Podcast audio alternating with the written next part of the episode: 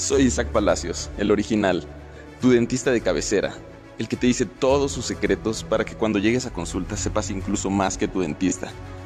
Pero ojo, que este no es el típico podcast de dentistas para ganar audiencia sin aportar valor.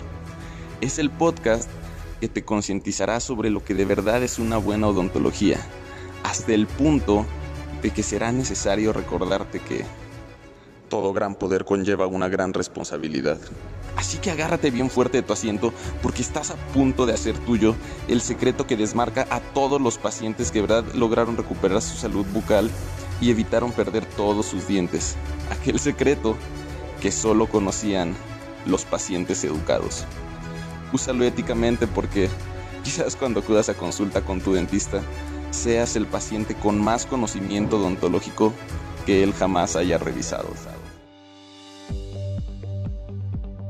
Hola, ¿cómo estás? Bienvenido y bienvenida a este podcast, tu podcast. Hoy te vamos a platicar acerca de los materiales de los cuales están fabricados los implantes dentales. Te puedo decir que el 90% de los implantes dentales están hechos de titanio.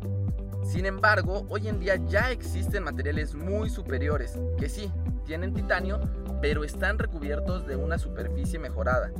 Y también ya hay algunos implantes que incluso están fabricados por completo en circonio. A continuación, conocerás más a detalle las características de estos materiales y cuándo se recomienda que se utilice cada uno. Entonces, el primer tipo de material del que se fabrican los implantes dentales es titanio grado 4.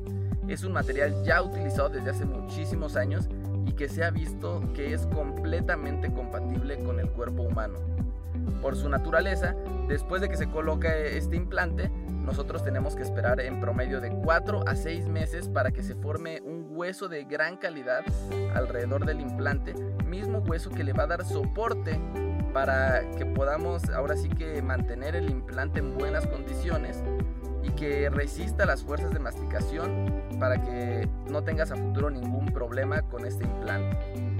Entonces, eh, como te decía, ya hay implantes que son mejorados y estos implantes pueden pasar por diferentes procesos de acondicionamiento, como son el arenado, grabado con ácido, samblasteado, algunos se les puede agregar alguna capa de hidroxiapatito, de algún otro material, que básicamente para, en español, ¿qué quiere decir esto? Si tú vieras estos implantes al microscopio, se van a parecer mucho al hueso, a pesar de que están hechos de titanio microscópicamente, su superficie se parece al hueso, y eh, la verdad es que a las células de tu cuerpo, pues le gusta lo similar.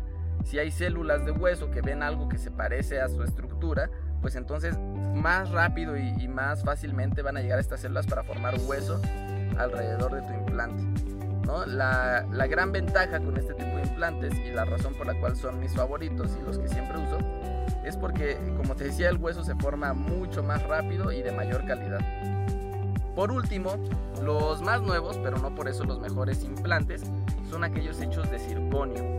Se ha visto, la verdad es que tienen una muy buena biocompatibilidad y la principal mercadotecnia eh, a través de la cual los están promoviendo es por su color. Son implantes que son blancos y no plateados como otro tipo de implantes dentales.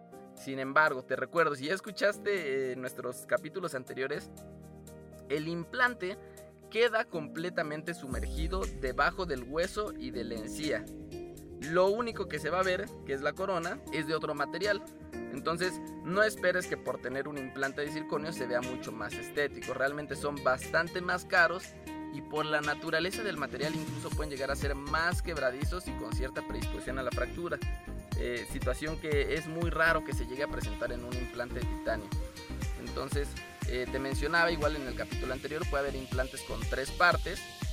Y si lo que tú buscas es la mayor estética posible, eh, tú podrías colocarte sin ningún problema un implante de titanio mejorado, pero esta conexión, ¿no?